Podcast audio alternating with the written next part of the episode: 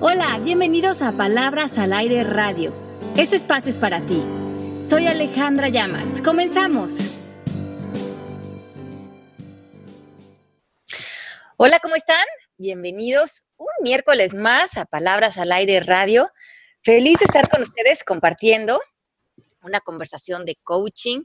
Estamos aquí en vivo, Melanie, Mari, Pepe y yo, felices de compartir con ustedes, eh, tanto en vivo, como sé que también muchos de ustedes nos están escuchando vía podcast, en el horario que más les conviene, porque ya pueden escuchar, saben que nuestros programas a través de nuestra aplicación, si tienen eh, iPhone, iPad, todos estos productos de Mac, pueden bajar nuestra aplicación que es MMK Coaching.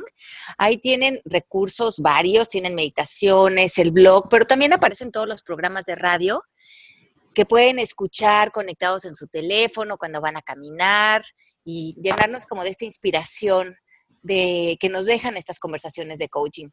Así es que bienvenidos a todos los que nos escuchan, en donde nos escuchen. Gracias por hacer esta una conversación que hace sentido también para ustedes. Y bueno, vamos a arrancar este miércoles. Melanie, ¿cómo estás? Súper chévere, encantada. No sabes la inspiración que nos das tú, Ale. Este, encantada, Mari, ¿cómo estás? Esperando a Pepe, que ya debe estar por conectarse. Estaba conectado, pero pues... Eh, se le fue la luz, pero dice que ya le llegó. Qué bueno, porque como su propósito es luz, se conectó. Ajá, que se haga la luz. Este, aquí lo estamos esperando y contentísima de todas las respuestas que nos dan y de, lo lindo que nos tratan y de todos los comentarios bellos. Este, es un gusto enorme para nosotros estar aquí y poder eh, servir de, aire fresco para sus oídos, porque a todos nos encanta oír este, las cosas lindas que tú nos enseñas, Ale.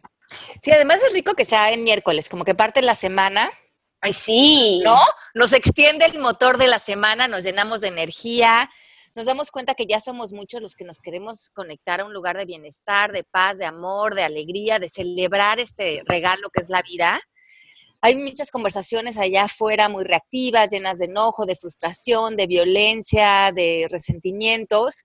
Y uno tiene el poder y la elección de ver a qué canales energéticos te, te metes o te hacen sentido o resonancia y también podemos elegir conectarnos a conversaciones de luz, de poder, de armonía, de inspiración y eso es lo que nosotros les ofrecemos. Que elijan estar aquí con nosotros, que nos comprometamos, nos inspiremos a llenarnos de, esa mm, maravillosa magia que es la vida y, estar como eh, retroalimentando nuestro espíritu con, por medio de estas fabulosas conversaciones. Aquí ya está Pepe. Pepe, ¿cómo estás? Bien, perdón, he tenido mucho problema técnico porque se ha ido la luz y luego no me podía comunicar por el teléfono, pero hola a todos, ¿cómo están? Qué gusto y perdón que se me hizo tarde, pero pues no, no se me hizo tarde, pero pero ahora sí que no estaba en mi ámbito. no, pero además como que se te fue la luz y dijimos que como tú eres luz, porque ese es tu propósito y además tú a donde vas llenas a todo mundo de luz, Pepe. Pues nada más, eso se iba a manifestar sí o sí. Esto aquí estamos ya, puestísimos para arrancar el programa. Hola a todos, qué bueno estar de vuelta con ustedes y este, pues listísimos. Ale, ya vi, vi, que ya arrancaron. Mel, Mari, besos. Mari, perdón por los problemas técnicos, pero estoy challenged en ese, sentido por más que me abra el universo. Pero bueno, ya estamos. Ya estamos. Este es un programa que Pepe quiere ofrecer a todas las personas que nos escuchan. Nos quiere contar un poco lo que ha vivido en las últimas semanas y cómo le ha servido el coaching para relacionarse con esta situación que ya nos va a contar a detalle Pepe y que yo lo admiro mucho y creo que lo manejó de una manera extraordinaria. Y además después tengo los pasos que, les gusta escuchar de cómo nos podemos relacionar con eventos inesperados en nuestra vida y cómo podemos realmente apoyarnos en el coaching como esta gran herramienta que nos deje en un lugar de paz. Así es que arrancamos, mi Pepe. Eh, pues, gracias, Ale. Pues les voy a contar lo que me acaba de pasar. Si se acuerdan, hace dos semanas no pude enlazarme porque estaba dentro de una burbuja de morfina en el hospital y entonces básicamente mi vida era paralela a la de Alicia en el País de las Maravillas y no entendía nada porque me acababan de operar menos de 24 horas antes. Pero el caso fue este. Hace como un mes que fui a Miami, de repente me sentí un poco mal de la panza, como que me sentía inflado y yo pensé, bueno, pues no es nada, es el cambio de dieta. Regresé a México y como que seguí con lo mismo y dije, híjole, eh, ha de ser colitis nerviosa, que es el diagnóstico más común que vemos en gastroenterología, que cuando andas tenso te inflas la panza y no estaba yendo al baño bien. Y dije, qué raro, ya me toca hacerme una colonoscopia porque ya tengo más de 40 años, muchos más, y entonces este, dije, pues me la voy a hacer para checar que todo esté bien. Dije, ando muy neurótico con muchas cosas, mucho trabajo, este, situaciones, es el estrés que como hemos platicado aquí en Palabras al Aire, el estrés siempre brinca en algún lado y hay que tratarlo de combatir. Es ideal cuando tienes un evento como si te va a atropellar un camión, pero no tener el estrés todo el tiempo. Total que para hacerles el cuento corto, le hablé a uno de mis socios, le dije, oye, ¿me haces una colonoscopia? Me dijo, sí, pero no puedo esta semana. Y dije, yo tampoco estoy tapado de trabajo, pero la otra semana es un fin de semana libre en México y el viernes no se trabaja, entonces es un día ideal. Yo tenía una fiesta en Acapulco ese día en la noche que dije, pues me voy al estudio, me hago el estudio, que me, se burlen de mí, que soy un histérico, y me voy a Acapulco saliendo de esto. Total, que llega el momento de hacerme el estudio, voy al hospital donde yo trabajo, donde conozco a todas las enfermeras, todo el mundo echando relajo y vacilando porque así les doy lata de que no me pican la vena horrible y albureándonos y demás. Y este, los anestesiólogos son mis cuates, todo el mundo me llevo perfecto, ¿no? Bueno, pues ahora sí ya le dije, pónganme un bozal como el del doctor Aníbal el caníbal para que no diga yo mucha necedad y me vayan a grabar, porque los doctores luego nos hacemos muchas bromas bastante pesadas. Y este, me acuerdo perfecto que cuando empezó a entrar el anestésico todavía puse así un peace and love sign diciéndoles bye, nos vemos al ratito.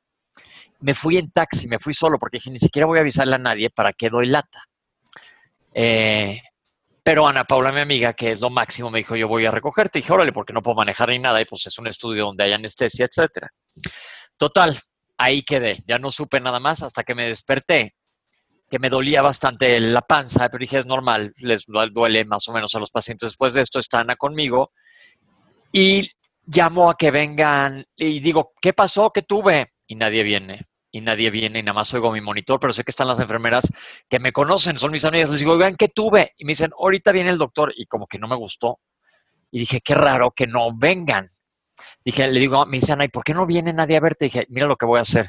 Me arranqué todo el monitor y demás para que sonara como si estuviera en paro y vinieran corriendo todo el mundo. Todavía yo echando relajo. Ajá. Y entra la enfermera y me dice súper seria, a ver doctor, un segundito, si ahorita viene el doctor a decirle, una enfermera que es mi cuata, y ahí ya dije, algo no está bien. Entonces, total, ya viene el doctor con las fotos y para hacerles el cuento corto, me encuentran un tumor en el colon. El colon es el intestino grueso, un tumor del lado izquierdo que estaba tristemente bastante grande, como una mandarina, y entonces me estaba bloqueando el paso de normal por el intestino, por eso me había estado molestando. Y lo que hizo el doctor fue, no se podía quitar por endoscopía porque estaba muy grande, le hizo un tatuaje que decía, me llamo, no, no es cierto, nada más un tatuaje para que lo pudieran localizar después en algún otro momento. Y pues me dio esa noticia y la verdad les digo que, híjole, pues se me cayeron los calzones mismos que no traía ni puestos en ese segundo porque dices, híjole, un tumor nadie quiere nunca oír que tienes, ¿no? Entonces, y vi las fotos y todo el mundo me dijo, se ve benigno, pero aquí es cuando la medicina, el saber mucho, eh, no es una cosa buena. Siempre digo que la ignorancia en ocasiones es una maravilla porque, eh, pues yo sabía que sí parecía benigno, pero siempre había un riesgo pequeño de que no fuera. Y en el reporte que él me dio, lo dio como primera opción un tumor que si bien no es el cáncer más agresivo de colon, es un tipo de tumor de tubo digestivo que no es benigno. Y dije, híjole, ¿qué hago? Entonces dije, a ver, pues ya llevo un rato aplicando coaching. Eh, me lo voy a aplicar a mí mismo. En primer lugar, lo que, lo que más me ha alejado desde que entré al camino del coaching es del drama. Y claro que estoy ante una situación que está fuera de mi ámbito, pero está dentro de mi ámbito también. ¿Qué puedo hacer? Ahí está el tumor que entonces, primero que nada, tomar riendas médicas sobre el asunto. Le hablé al cirujano y era fin de semana largo. Me dijo, ¿por qué no te lo tratan de quitar por endoscopia? Y dije, le voy a volver a decir al endoscopista. Yo cule todo esto con mi amiga Ana, que la verdad, este, pasa junto a mí agarrándome la mano porque sí se me salieron las lágrimas, sí estaba asustado. Y me dice el cirujano, ¿y si no vemos el lunes? Para hacerles el cuento corto, pues entre que me tomaron biopsias y me inyectaron el tumor, pues se inflamó toda la zona y empecé a hacer obstrucciones intestinales durante el fin de semana. Y eso, la neta, está cero padre. Este, porque empieza a doler muchísimo y hasta me paré de cabeza para que pasaran un movimiento por el intestino, y dolor y dolor. Total, me pasé un fin de semana en donde si bien no estaba perfecto eh, emocionalmente, porque siempre da miedo, dije, a ver, las riendas y sin dramas. Entonces, había dos puertas. Una, la puerta del drama de azotarme contra el piso, patalear y chillar y pelearme con la realidad en donde iba a perder de todos modos. Y dos, decir, bueno, agarra las riendas médicas, ponte en manos de Dios, yo sí creo en Dios, en el universo, como quien le quieran decir ustedes, y el de los doctores, y vamos a ver qué se puede hacer. Me dijo el doctor, pues te vamos a operar. dije, hay las dos puertas, que sea maligno y que sea benigno. Ya tomaron las biopsias y no voy a saber hasta que me lo quiten o hasta que estén las biopsias, que seguramente me lo van a quitar antes porque me está obstruyendo. Pero en vez de irme a la puerta del tumor maligno, quimio, todo lo que implica eso, Terms of Endearment, ahí va mi edad, por si se acuerdan de aquella película, todo lo que implica nada más pensar en eso, pues es la verdad bastante eh, escandaloso. Y dije, pues no voy a pensar en eso si tengo la opción de pensar de que sea benigno todo el rato. Es más, dije, mi tumor le voy a poner un nombre y lo bauticé benigno. Y, este, y así le dije a todo el mundo, voy a tener un bebé que se llama Benigno, que necesito abortar en el siguiente minuto, porque no lo quiero. Este, y empecé medio a hacer bromas, a pesar de que sí les admito, sí tenía miedo, pero me ahorré muchísimo del sufrimiento pensando nada más del lado positivo. Y toda la gente, porque todo el mundo aquí es como si hubiera pedido yo un camión de pizza, tenía una opinión, este, me decía, es que híjole, si es maligno, ¿a quién vas a ver de oncólogo? Nos dije, si es maligno, voy a ir a la puerta donde dice maligno y toco en ese momento. Pero mientras de aquí hasta que no sepa, nada más la voy a tener ahí contemplada de que sé que está, pero no me voy a ir para allá. Y ese fue el primer, eso no sé neta cómo me ayudó. y, es, y la verdad, no me costó tanto trabajo aplicarlo, porque dije, pues sí está la otra, sí me da muchísima cosa. Y sí estuve triste, pero aquí hemos comentado que los sentimientos también son válidos. Hasta puse en mi Facebook que para mí, gracias a Dios y a la vida, el sentimiento de tristeza es este un sentimiento bastante alejado a mí. No lo conozco mucho, sí he tenido episodios tristes en mi vida, pero no viene mucho a mí. Entonces, cuando llegó, dije, bueno, pues órale, bienvenido, es lo que me toca vivir ahorita. Vamos a ver qué siento. Y sentía pinche. Eh, pero, pero bien, nunca me aventé al drama. Tanto que dije, ni siquiera voy a irles a decir a mis papás porque no quiero que se haga un drama horrible. Y ahora les voy a contar esa parte, porque todo el mundo que tiene hijos les dije qué harían si tuvieran un hijo y no les dice que tiene un tumor. Todo el mundo me dijo que la verdad sí se enojarían horrible y sentirían feo. Entonces, pues me armé de valor hasta que no tuviera fecha quirúrgica y me fui, al, me fui al, a casa de mis papás, me acompañó Tere mi hermana, que es lo máximo, y les voy a contar una cosa, cómo las emociones son impresionantes. Por entonces llegué y están mis papás en la rutina de todos los días. Este, y les digo, a ver, es que tengo que hablar con ustedes. Y dice, mamá, qué casualidad que vinieron los dos juntos. Sí, ma, es que necesito decirles algo. Y dice, bueno, yo me voy a acostar un rato. Y dije, no, tengo que hablar con ustedes. Y dijeron, pues, ¿qué onda? ¿Qué traen, es? ¿Qué traen estos, no? Entonces mi mamá se fue junto a mí, mi papá estaba sentado en la cama y les dije, es que les tengo que decir que tengo, y no saben lo impresionante, no pude hablar. Mm. No pude hablar, así como si una mano invisible como de caricatura me hubiera agarrado la garganta y no podía hablar. Y mi mamá la vi con unos ojos de desesperación, decir, ¿qué pasa? Me, a dos de darme, de cachetearme para que saliera. Y me dice mi hermana, nada más diles. Y dije, no, dije, no, no, no pude decir, ni siquiera porque no podía hablar, tenía un nudo horrible en la garganta. Y ella fue la que les dijo mm. que tenía yo un tumor, ¿no? Híjole, pop, mi mamá se puso fatal, no sé qué. Y entonces dije, a ver, ahí como que ya recobré yo, ya tomé aire y dije, sin dramas, porfa, vamos a aplicar esto que estoy tratando de yo aplicar, porque pues si lo estoy tratando yo de yo aplicar es muy padre si los demás lo tratan de aplicar conmigo, porque ir un poco contra la corriente y es más fácil irte por el tobogán de la desgracia que por el otro. Y más si todo mundo nos ponemos del mismo lado, mi hermana sí me apoyó todo el tiempo. Le dije, pobrecita, no sé, mal viajó, mal, mal, mal, mal. Pero el chiste de todo esto es que lo que les quiero compartir es que pues sí me ayudó muchísimo esta manera de pensar. Ya llegué al hospital, me internaron un día antes que me tuve que preparar el intestino una vez más, que no está nada padre, sobre todo si estoy ocluido. Híjole, la pasé muy mal, pero la tenía que pasar así porque pues yo me la sé, soy doctor y no estaba fácil lo que venía enfrente. Entonces dije, voy a ver la opción ideal todo el tiempo, que la opción ideal es que me hicieran una laparoscopía que es una de estas cirugías sencillas en donde te hacen un paro tres de agujeritos chiquitos, entran al abdomen, me tatuaron por todos lados, entonces estaba fácil de localizar mi tumor. tumor benigno, como se llamaba, como se llama, aunque ya esté. Ahorita espero que en alguna fosa reciclable, es orgánica, porque si era orgánico parte mío. Ale me dijo que le mandara luz a benigno, que fue lo que hice también porque les avisé. Y este, y era el mejor de las opciones. Ese era el sacar 10. Si no saqué 10 fue porque Benigno estaba muy grande y no salía por esos agujeritos y me tuvieron que hacer, este, como dice Feli, una cesárea.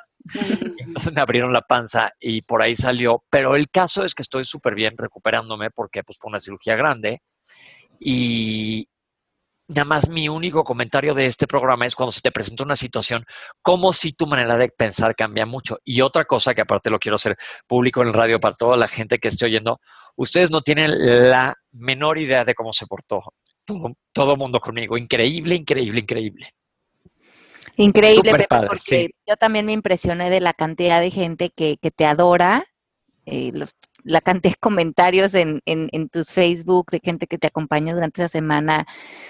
Bueno, condenado, yo también, no sabes lo que te adoro y te quiero y, y, está increíble eh, que finalmente, Pepe, pues esa es la vida y es lo que dejamos, ¿no? Y, yo creo que sí, lo que te has de ver sorprendido de la cantidad de luz que has regado en tu vida y cómo has extendido tanto amor en tu entorno. Muy, muy contento, la verdad quedé, porque no saben de veras el hospital hasta vinieron las Pink Ladies a decirme, Guiora, ¿qué pasó? Porque hay este atasque, se atascó el hospital la gente me decía, no me, no me podía contestar, tenía más de 200 mensajes de WhatsApp, toda la gente mandando vibra padrísima. Y eso, la verdad, yo siento que me ayudó muchísimo de estar como estoy ahorita, con una rajada en la panza, pero tampoco tengo de edad de ir a modelar calzones por ningún lado.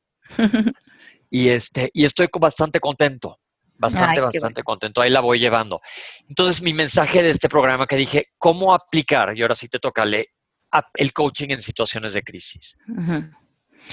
Pues sí, entonces, eh, como bien nos contó Pepe, fue unos eh, momentos en que durante muchos días tenía eh, elecciones de cómo relacionarse con, con, un evento en el que había cierta incertidumbre, no sabíamos qué era realmente, cómo iba a concluir eso, y durante ese tiempo mantenerse en su propósito. Hemos hablado aquí en el radio de que tenemos que escoger un propósito y el de Pepe es luz.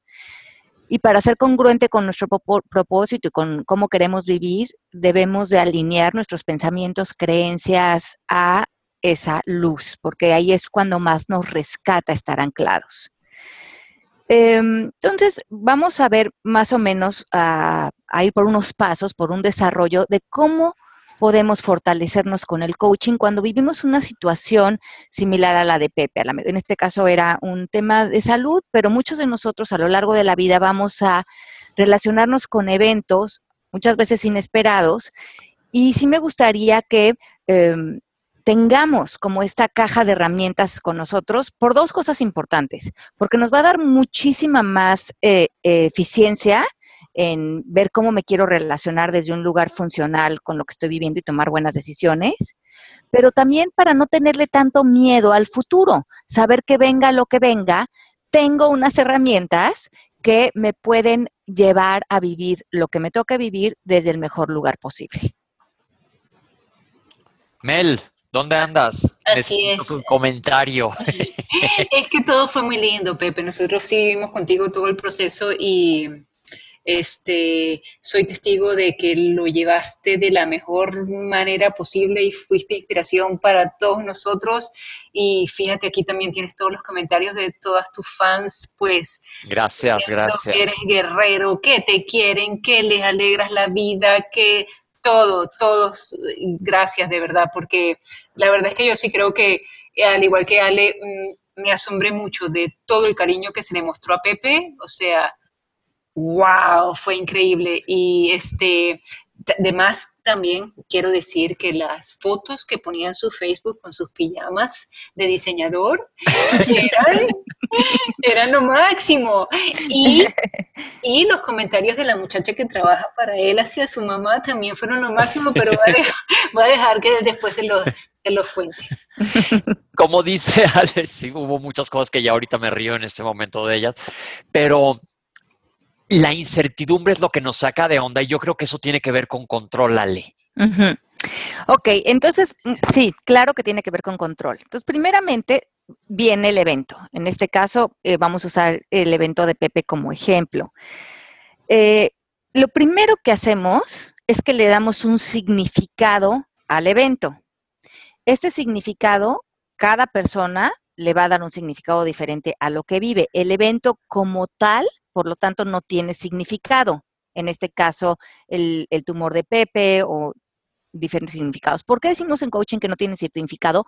Porque cada persona lo podría interpretar, vivir, apreciar o despreciar desde un punto de vista diferente.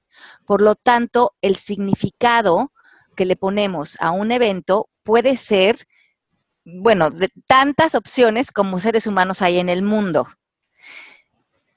según como nosotros lo vivamos y el significado que le demos a lo que estamos viviendo, va a tener que ver mucho con nuestras memorias, con nuestros miedos, con nuestra cultura, con nuestras referencias familiares, reacciones del ego, etc. Algunos de nosotros tendemos a darle significado a los eventos desde posiciones de mucho control, como dice Pepe, miedo, victimización, parálisis, y eso es algo que primeramente tenemos que detectar. ¿Qué tipo de significados generalmente yo le doy a los eventos que vivo? Porque eso va a determinar mucho qué rumbo tomas para vivirlo.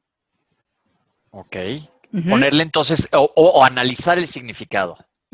Sí, exacto, porque a lo mejor todos pensamos que si hablamos a lo mejor de un tumor o de un divorcio, de una muerte, que lo normal es darle cierto significado porque oímos que nuestra familia o nuestra cultura, ese es el significado con el que nos relacionamos con el evento y ya lo hacemos por default, pero a lo mejor hay otros significados que nos dejarían en un lugar de más poder, de esperanza, de fe, de no ser tan reactivos y quedarnos como un paso atrás observando más la vida.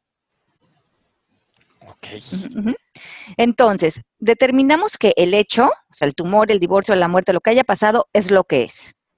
Y que lo que pienso acerca de esto, o sea, mis pensamientos, me, me, pueden empezar a alejar de neutralizar aquello que estoy viviendo. O sea, que si Pepe está viviendo el tumor, puede ser el tumor como algo neutral o empezar a pensar, esto no debería de haber pasado, no es justo, porque a mí, qué miedo, qué me va a pasar, que esos pensamientos que se relacionarían con el hecho son los que pueden empezar a causar mucho conflicto en Pepe. Exacto. Ok, pero ya va. Eh, Pepe en, este, en estos días de incertidumbre, él tenía dos opciones, puede ser maligno, puede ser benigno. Ok, voy. ¿Qué pasa o cómo podríamos o Pepe, vamos a, yo veo que tú lo trataste muy bien, pero si hubiera sido maligno, ¿qué otro significado le podríamos dar que no sea negativo? Ajá. Ah, eh, si hubiera sido maligno, también le daríamos un significado. Entiendo. Ajá. Entonces, e, el significado que le demos a eso puede hacer que nos relacionemos con eso desde un lugar de eh, paz, de bienestar, porque eso, aunque nos relacionemos desde un lugar de enojo, de frustración, de miedo, no va a cambiar lo que es, pero sí va a cambiar mucho cómo yo lo viva. Cómo yo me relaciono con el hecho, ¿ok? Entonces la palabra mágica sería, desde mi propósito, el que ustedes elijan, amor, paz, bienestar, ¿quién quiero ser frente a esto que estoy viviendo? ¿Y cómo puedo tener pensamientos y creencias frente a estos? Y obviamente darle un significado que me deje a mí en un lugar de paz, porque aunque no esté de acuerdo con la situación, eh, a veces digo que la realidad tiene el mal gusto de no preguntarnos si nos gusta o no nos gusta. Exacto. Llega. Entonces, entrar en una conversación de preferencias es inútil ya, porque lo único que nos va a sentar es en un lugar de eh, mucha parálisis ahí no hay soluciones.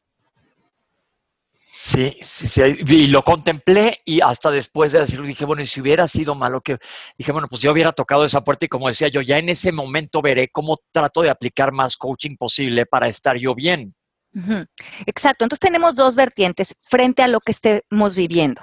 Cuando ya lo que estamos viendo es un hecho, podemos reaccionar y que nuestras reacciones van a venir desde el miedo, el enojo, la frustración, la silla de la víctima, reaccionamos desde el lado como más oscuro o responder. Entonces, anoten estas dos opciones. O reaccionamos desde estas memorias aprendidas de lo que esto creo que significa, pero no estoy seguro, a respondo desde un lugar de mi paz, de mi propósito, del bienestar, para que me pueda mantener en un lugar donde tengo una perspectiva mucho más amplia de cuál sería mi campo de acción. Ahora, aquí también es importante darnos cuenta que cuando suceden cuestiones así inesperadas, son las situaciones favoritas del ego porque es cuando el ego puede apoderarse completamente de nosotros y meternos en culpas, en miedo, en enojos, en, reactividad completa. Entonces, además estamos completamente poseídos por esta energía del ego que está teniendo ya el, protagónico de cómo me voy a relacionar con esta situación. ojo también con eso. Justamente, como te comenté esta mañana, ah, tengo una sobrina que perdió su bebé ayer eh, ah. Tenía cuatro meses de embarazo y mi hermana estaba por el piso y yo le dije, bueno, vale, este, ella pues tiene, es joven y puede seguir. Y entonces ella me dijo, bueno, sí, pero la mamá que acaba de perder el bebecito dice, eh, eh, está eligiendo hoy ser víctima y hoy quiere estar en, su duelo. Entonces, pues yo me quedé calladita y dije, bueno, esa es su elección. Exacto, esa es elección, ahí está su poder. Pero del ego, habría que movernos, si no, no queremos quedar como consumidas por la energía del ego, eh, si queremos como movernos a un lugar de retroalimentación, están otra vez este Y.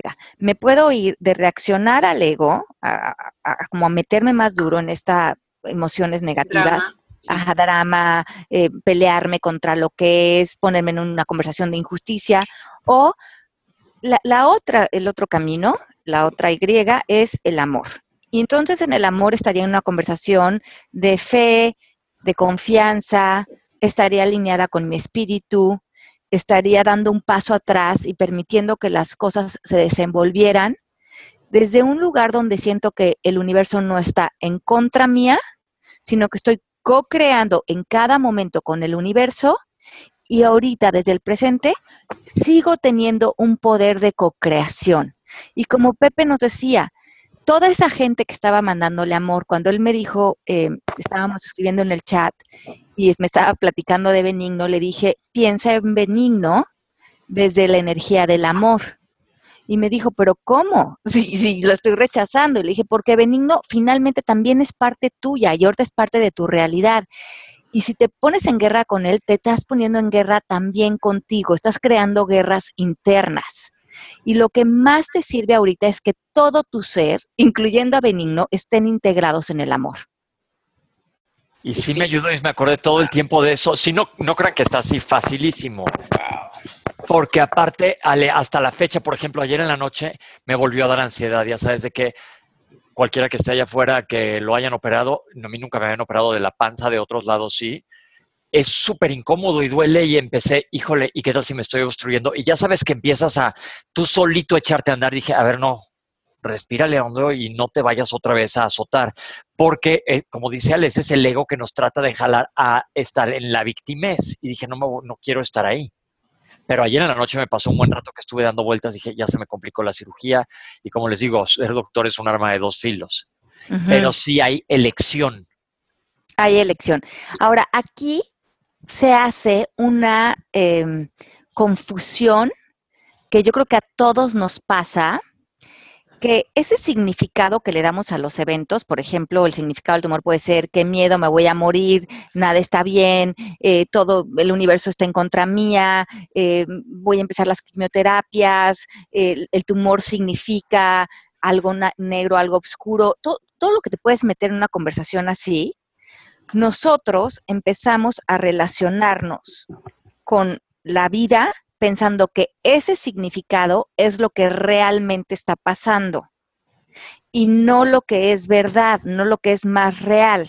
Entonces, reaccionamos al mundo de nuestra imaginación y es frente al que estamos reaccionando, respondiendo, creando conversiones internas y no a lo que está realmente sucediendo. Y Byron Katie tiene este dicho que dice, la realidad siempre es más dulce de lo que decimos de ella. Y creo que esto delinea esto que hacemos con nosotros. La realidad siempre es más dulce de lo que decimos de ella. O sea, siempre nos imaginamos lo peor. Lo peor. lo peor. Y esto que nos imaginamos lo confundimos con la verdad, con la realidad. No decimos, está pasando solamente un tumor, sino decimos, está pasando algo oscuro, algo peligroso, algo con el miedo, algo que se relaciona con la muerte. Y eso creo que empieza a ser la realidad. Claro. Entonces, ojo con eso. Vamos a ir por ciertos pasos, como le gusta a Pepe, y este programa es de Pepe. Entonces, este, para ver cómo podemos ir disolviendo este significado y qué paso sería importante hacer cuando nos eh, damos cuenta que ya estamos dando un significado que está subiendo mucho el volumen de lo que estoy viviendo y que me está metiendo en el ego y que me está dejando en una silla de completa victimización. Listos. Entonces, listos. Paso número uno. Ajá. Evalúa que de todo lo que está pasando, de toda la situación, por ejemplo, el día uno de Pepe, ¿qué es real? ¿De qué es de lo que tengo evidencias? Entonces, en, el, en ese primer fin de semana, ¿qué era de lo único que tenías evidencias, Pepe? De que tenía un tumor y que me lo tenían que quitar, nada más. Eso era lo único real. Eso era lo único real. Entonces, verdaderamente era con lo único que eh, te debías relacionar. Emocionalmente era lo único que realmente está pasando. ¿Mm? Exacto. Entonces, de todo lo que esté pasando en una situación ahorita, en cualquiera de las personas que nos estoy viendo en su vida, extraigan de ahí lo único que sea real, como ahorita lo dijo Pepe. Todo lo demás que estemos diciendo acerca de eso puede ser nada más como un aumento para que estemos, eh, para que nuestro ego esté aprovechando esta situación para ponernos en un lugar de mucho miedo, reacción o, malestar. Ok.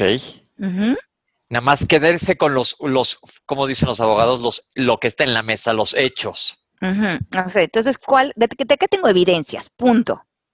Ok, pero si yo estoy allí y me están diciendo que tengo un tumor y eso es real, yo me voy a preocupar. O sea, lo primero es preocuparme. Sí, pero eh, también como vemos como se, se, fue procesando lo de Pepe, se pudo quedar en un lugar de mucho más neutralidad y con muchas más posibilidades. En coaching hablamos de que entre más posibilidades tengamos frente a determinada situación, más recursos, más opciones, más bienestar, con más oxígeno metemos. Entre menos reaccionemos, también vamos a ser mucho más eficientes con nuestro campo de acción. Entonces, paso número dos. Quédate en el presente. Mantente lo más posible fuera del futuro. Porque hablamos de esta palabra preocuparte. Entonces, estás en, tratándote de ocupar de algo que todavía no pasa. Como bien dijo Pepe, si, si, es maligno, ese día tocó la puerta, pero ¿para qué estoy en un futuro que no existe?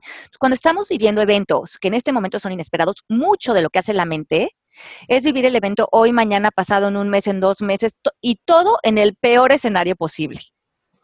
Claro. Entonces, regresa al presente y ¿qué puedo hacer hoy?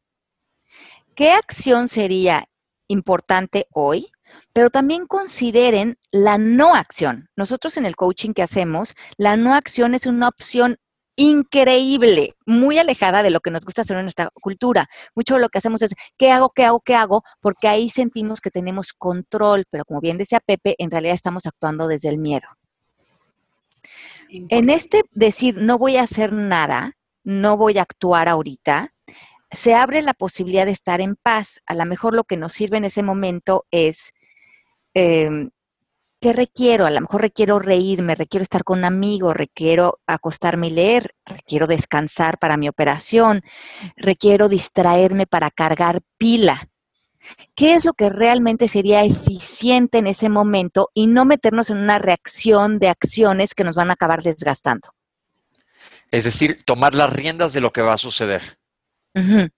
Pero evaluar todos los escenarios posibles de hoy, de ese día. Y si ese día podemos invitar a cualquier eh, evento o, encuentro con gente o conversaciones que nos llenen de luz, de alegría, de bienestar, a lo mejor eso es lo más importante que podemos hacer ese día. Como dice Lili, aquí es muy importante contar con alguien que te recuerde cuál es tu propósito y cómo vivirlo. Pepe tuvo retroalimentación, eso también es muy importante. Eso ese comentario fue con respecto a la conversación que ustedes tenían este, en el chat, que, claro. donde Ale te decía, mándale luz a Benigno. Exacto. Porque entonces todo tu ser, incluyendo benigno o lo que estés viviendo o el divorcio o la muerte, todo está bañado de amor.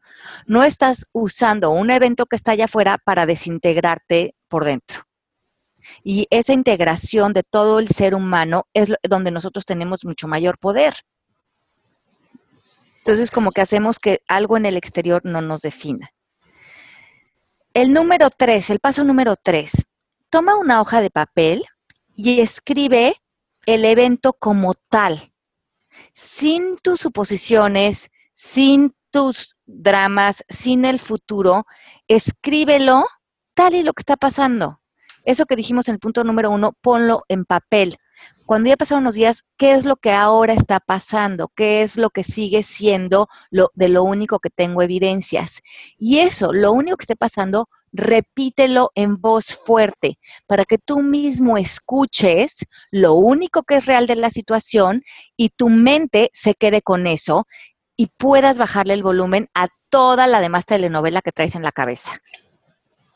Ok, repetirlo de una vez escrito en hechos, nada más sin adjetivos, lo que está pasando nomás. Ajá, y cuando te vengan los pensamientos de miedo, lee lo que escribiste, porque eso te va a poner en un lugar realista.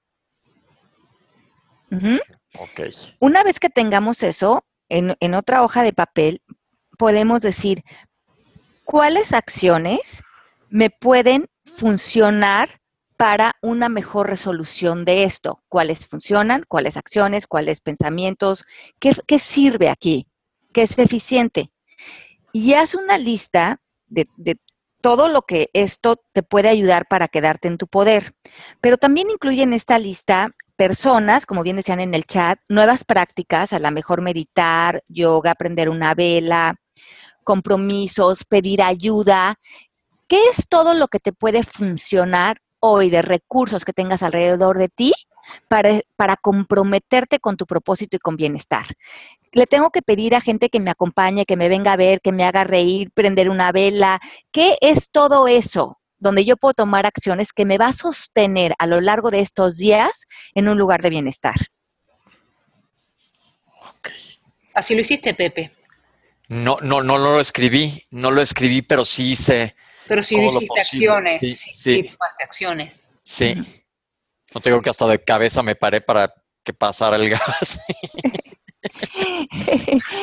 en cuanto a... me vas a tener que enseñar a hacer esas cosas. Pues no, pues lo que pasa es que Benigno bloqueaba, no dejaba pasar por ningún lado. Tuve que como bailotear para poder mover el intestino. Perdón, sigamos. No, perfecto. Entonces, en cuanto al lenguaje, que siempre hablamos de cómo usar nuestro lenguaje, mucho de lo que vamos a requerir en momentos a lo mejor así inesperados es apoyo, ayuda. Trabaja en tus peticiones. Esto no es un momento para ser orgulloso o para sentir que tú vas a ser Superman y que todas las ideas se te tienen que ocurrir a ti o que estás solo y aislado. Ábrete a pedir lo que necesitas. Identifica qué es lo que hoy te daría, te sumaría, o sea, qué necesitas para estar en un lugar de fuerza y pídelo. Acuérdense que las peticiones sean directas. Necesito esto de ti. Si la persona te dice no puedo, busquen a otra persona.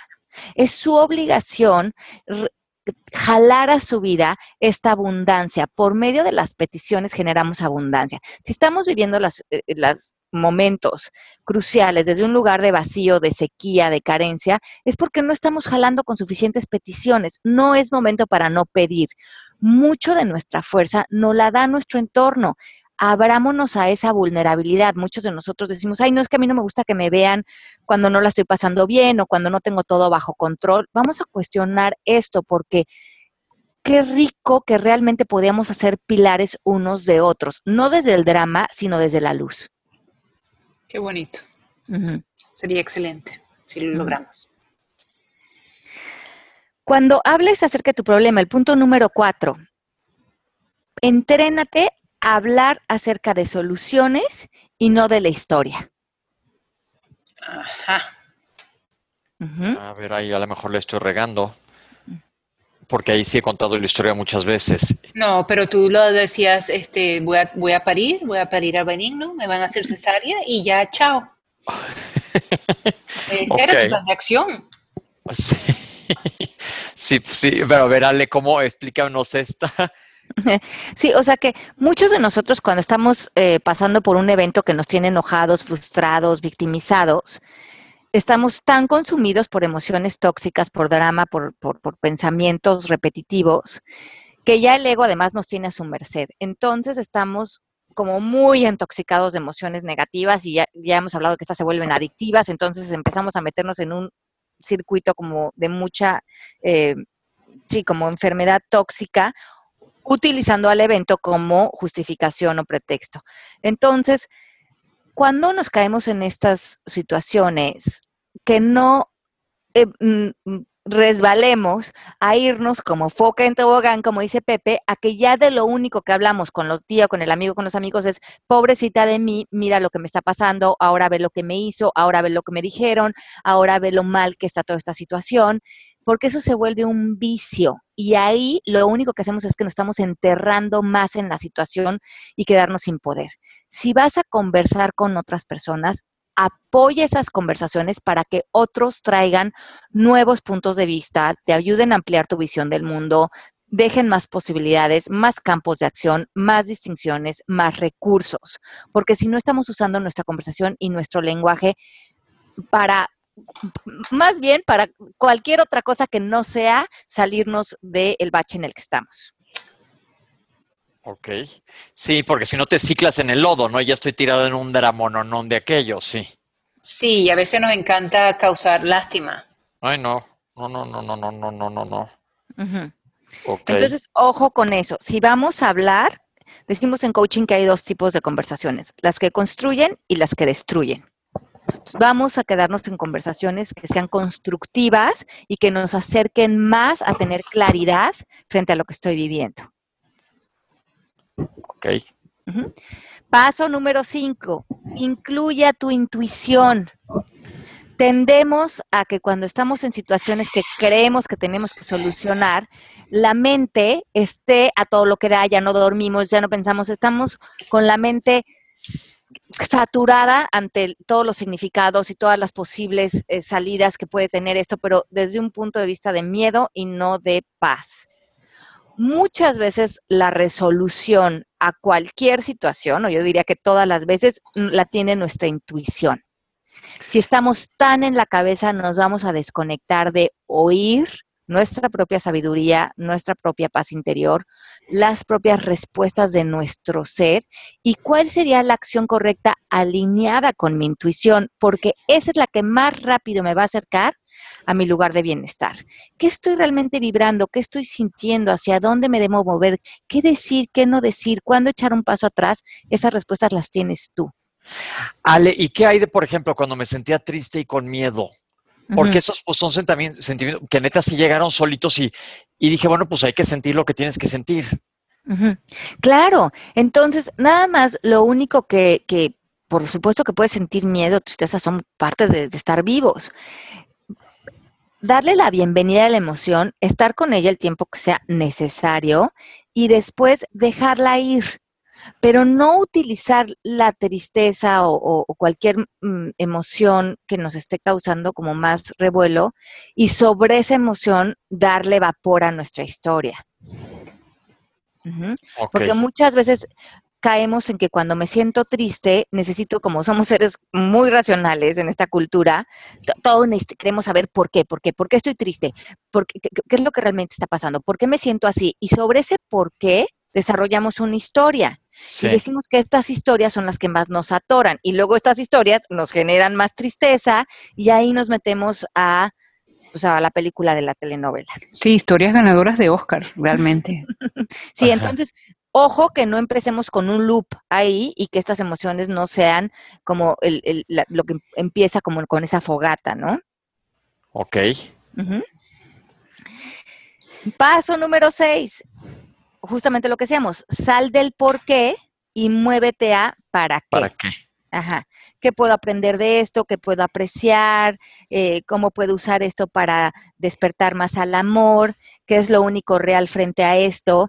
¿Y qué es lo real de esto de eh, frente al amor? Porque si decimos que el amor es lo único real en el mundo, entonces, ¿dónde está el amor en esta situación? Yo me acuerdo mucho de algo que he dicho varias veces, que muchas veces los regalos de la vida vienen envueltos en una envoltura medio fea. Y sí, y la tuya, pues, este, pues sí. Me, me ha tocado varias veces que cosas que en su momento parecen así desesperantes, ultra archidramas, luego digo, híjole, pues a fin de cuentas qué bueno que me pasó porque brinqué para acá o me funcionó para esto o algo bueno. No hay que hacer mucho caso de la envoltura. Claro que lo ideal sería ser más orgánicos y que no mueven envueltos en nada. También otra cosa importante que decimos en coaching es que nosotros en coaching no, no le ponemos a las crisis la connotación de algo negativo, sino como ventanas de oportunidad para nuestro gran despertar y crecimiento y para llegar a un estado mucho más profundo de conciencia, de amor, a tocar espacios espirituales dentro de nosotros. Entonces, también hemos planteado que mucho de nuestro crecimiento se ha logrado en nosotros, en cada uno de nosotros, en los retos y en los momentos donde estamos mm, pues po- poniéndonos un poco a prueba, como lo que le pasó a Pepe. Entonces, si vemos que gracias a esta vivencia, Pepe puede también tener la elección de tocar lugares más profundos de amor, de más, mucho más aprecio por la vida, de despertar más a la vida, de estar como mucho más a flor de piel, a lo mejor frente a lo que está viviendo. Y a lo mejor estos, estos sacudones nos hacen a estar, hasta estar más vivos y a veces necesitamos eso.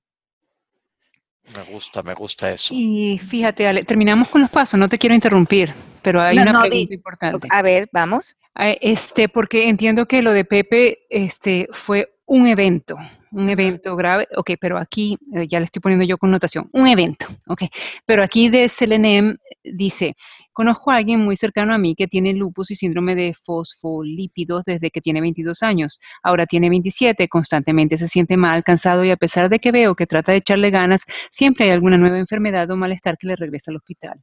La última fue mononeuritis múltiple, para lo cual tuvo que tener quimioterapia y rehabil- rehabilitación, porque si no, podría perder la movilidad de sus pies. Yo a él lo veo tranquilo, su relación con su enfermedad cada vez más es más de aceptación a cuando inició, pero siempre parece que llega una nueva enfermedad o malestar a complicar todo. Desde que lo conozco no hay respiro, es enfermedad tras enfermedad. ¿Qué podría estar diciendo para que esto suceda? ¿Qué podría estar pasando? ¿Es normal que una persona pase de enfermedad tras enfermedad de una edad tan joven? Ujú.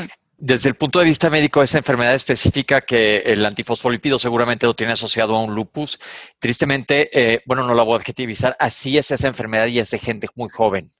Es una enfermedad, una enfermedad crónica degenerativa autoinmune donde tu cuerpo se torna contra ti mismo, haces anticuerpos contra ti. Y es por eso que tiene todos estos episodios de entrar y entrar y entrar al hospital. Entonces, pues en un caso así, como, como dice Pepe, claro que es un gran reto. ¿Qué hizo él o qué se está diciendo para tener esta enfermedad? Pues absolutamente nada. Nada, no esté en su ámbito. No, las enfermedades están ahí en, el, en, en- en la realidad y cuando nosotros nos enfermamos, yo creo que un error muy grande es además eh, culparnos o hacernos responsables de algo que está a nivel tan inconsciente dentro de nosotros que en realidad no tendríamos ningún control.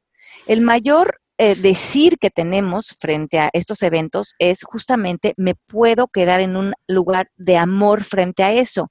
Y ese lugar de amor, de bienestar, puede determinar de manera muy importante cómo se mantiene eh, arriba tu sistema inmunológico, tu fuerza, tu luz, tu paz, para ayudar a tu cuerpo a estar con mayor energía para relacionarse con la enfermedad. Ahí tenemos un decir importante. Perfecto. Entonces, pero no, no, no entrar en conversación de culpa o de pobrecito de mí o de victimizarme, porque esa es la realidad en este momento. Y como decíamos hace rato, eh, la realidad tiene el mal gusto de no preguntarme si me gusta o si no me gusta. Muchas veces aparece. Entonces, meterme en esa conversación me deja sin mucho poder. pero el poder sí, como bien dice eh, ella, él está cada vez creciendo mucho espiritualmente para encontrar una buena relación con esta enfermedad que parece que por lo menos hasta este momento es frente a lo que está em, relacionándose, frente a lo que está apareciendo en su vida. Mis respetos, eh, sí, para estas cosas tan crónicas. No, claro, mis respetos. Y ahí tiene que haber una evolución muy importante de amor y de bienestar y de una perspectiva muy amplia acerca de la vida. Y este, pero eso es realmente el lugar de, mucho mayor eficiencia en donde nos podemos poner y no caer en nada de culpas. Nada de eso nos funciona en, en ninguna situación. No es amoroso con nosotros. ¿Qué sacaste positivo de todo esto, Pepe? Primero, muchas cosas. Bueno, en primer lugar, estoy feliz de que haya sido benigno y la verdad digo, otra tomada de aire más, estoy reloaded, entonces agárrense porque voy a bulear a Melanie. véngase, este, véngase. Nada, estoy muy contento, estoy muy feliz. Es que te da eh, eh, el, amor y la de la gente. Dices, híjole, wow, eso te emociona muy cañoncísimamente. Perdón mi dicción, pero estoy emocionado. Eh, ¿Qué más? Estoy entendiendo muchas de las situaciones en las que estoy pasando ahorita, que nos, apenas van 15 días, para entender más a mis pacientes, ser más empático y pues conforme vayan saliendo cosas en la vida, se las voy a ir contando. Y luego también eh, he decidido que voy a tratar de no de reprimir, dejar de hacer unas cosas. Yo siempre soy muy como ardilla en ruedita de no parar de trabajar y correr y correr y correr y estoy tomando respiros ahorita, estoy como más lento y no pasa nada. Siempre digo, yo decía, no tengo tiempo para enfermarme, no tengo tiempo para nada. Pues sabes qué, sí tienes tiempo, háztelo. Y qué increíble que te haya dado algo de lo de tu especialidad, ¿no? A ti, o sea. Como es el, en casa del herrero que cuchillo de palo, sí, sí, sí. Pero, pues, pero, pero, ahí también hay mucha gente que me comenta, qué casualidad, pues casualidad, el, el hecho es que ahí está. Sí, estaba. Estaba, estaba. Me voy a tatuar mi cicatriz que diga benigno. Con letra grande de ese tamaño me da espacio. Ale, ¿qué más pasos? Porque se nos va a acabar el tiempo. Estoy, viendo que nos quedan unos minutos nada más. Bueno, el paso ya que es el último, que es el número siete, o sea, que es el paso de la suerte. siete pasos el día de hoy para que estemos con la suerte, el amor y el bienestar. Es hacer una declaración decimos que las declaraciones nos anclan, nos crean una realidad diferente después de que las decimos y las manifestamos y las conectamos con nuestras emociones. Cuando estemos frente a una situación así, declaren, y se los vamos a poner en las redes sociales, soy un ser completo, soy un ser que vive en su poder, soy una conversación de posibilidades y mi motor es el amor. ¡Qué belleza! Me gusta. Qué bonito y, de, y hacer lo que te toca a ti, lo demás dejárselo al universo. Exacto. Y esto, cuando sientas que te jala esa cosa del miedo y de la queja y de... y ya me voy a empezar a meter aquí en un drama de aguacate verde. No, no, no. Regresa tu declaración. Ese drama como es. como, como duro y amargo. sí, es horrible agarrar un aguacate que no esté rico. soy un ser completo que vive en su poder, soy una conversación de posibilidades y mi motor es el amor. Vamos a dejarla ahí porque me suena que quedó padrísimo.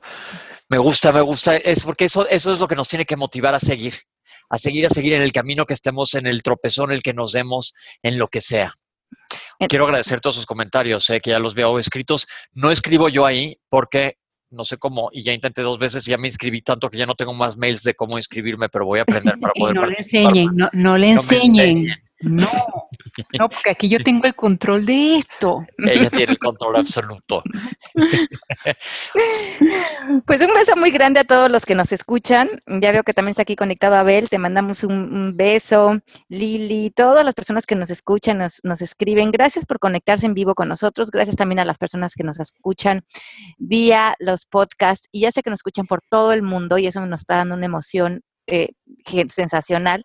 Y también los queremos invitar, antes de que terminemos a la certificación presencial que voy a dar en México la próxima semana, es en el Distrito Federal. Si les interesa estudiar coaching, volverse coach, o si también la quieren estudiar para profundizar todos estos conocimientos tan, tan increíbles que nos trae el coaching, escríbanle a Mónica arroba mmkcoaching.com para que les dé más información. Yo estaré en México dando esta certificación cuatro días seguidos la semana que entra y me va a encantar compartir con ustedes. Y bajen la aplicación en sus teléfonos inteligentes MMK Coaching. Ay, Pepe, y dile lo que la muchacha tuya le regañó a tu mamá. Él, él, se los dejo a la próxima porque está aquí junto a mí. Ah, ok, ok, ok, ok, ok, ok. Tengo audífonos puestos. Siempre puedo guardar un poquito de secretos, tantititos. Ahorita que Melanie te agradezco me que decide mis pijamas tan elegantes, te voy a mandar una foto personal para que veas la elegancia. Oh my God, o sea, Pepe medio dormido bajo las drogas y todo, más bello no puede estar. Les mando un beso, mil gracias por todo. Bueno, feliz, felicidades, Pepe. Te quiero muchísimo, como lo sabes. Estamos, bueno, felices de tenerte ya de regreso al cine en el programa. Un beso muy grande a todos, también un beso muy grande a todas las personas que estén eh, ahorita relacionándose con eh, eventos inesperados y ojalá este programa les haya servido. Nos escuchamos la próxima semana en vivo. Acuérdense que la próxima semana tenemos nuestro primer book club. Entonces estamos la semana que entra hablando de nuestro libro Dejar ir, Letting Go. Eh, las personas que quieran eh, platicar acerca de este libro, váyanlo leyendo, termínenlo de leer porque la próxima semana es el tema del radio. Nuestro libro de Dejar ir lo vamos a postear también en redes sociales. Un beso muy grande a todos. Bye bye, nos vemos la próxima semana. Chao. Esto fue Palabras al Aire Radio con Alejandra Llamas. Te esperamos en vivo la próxima semana.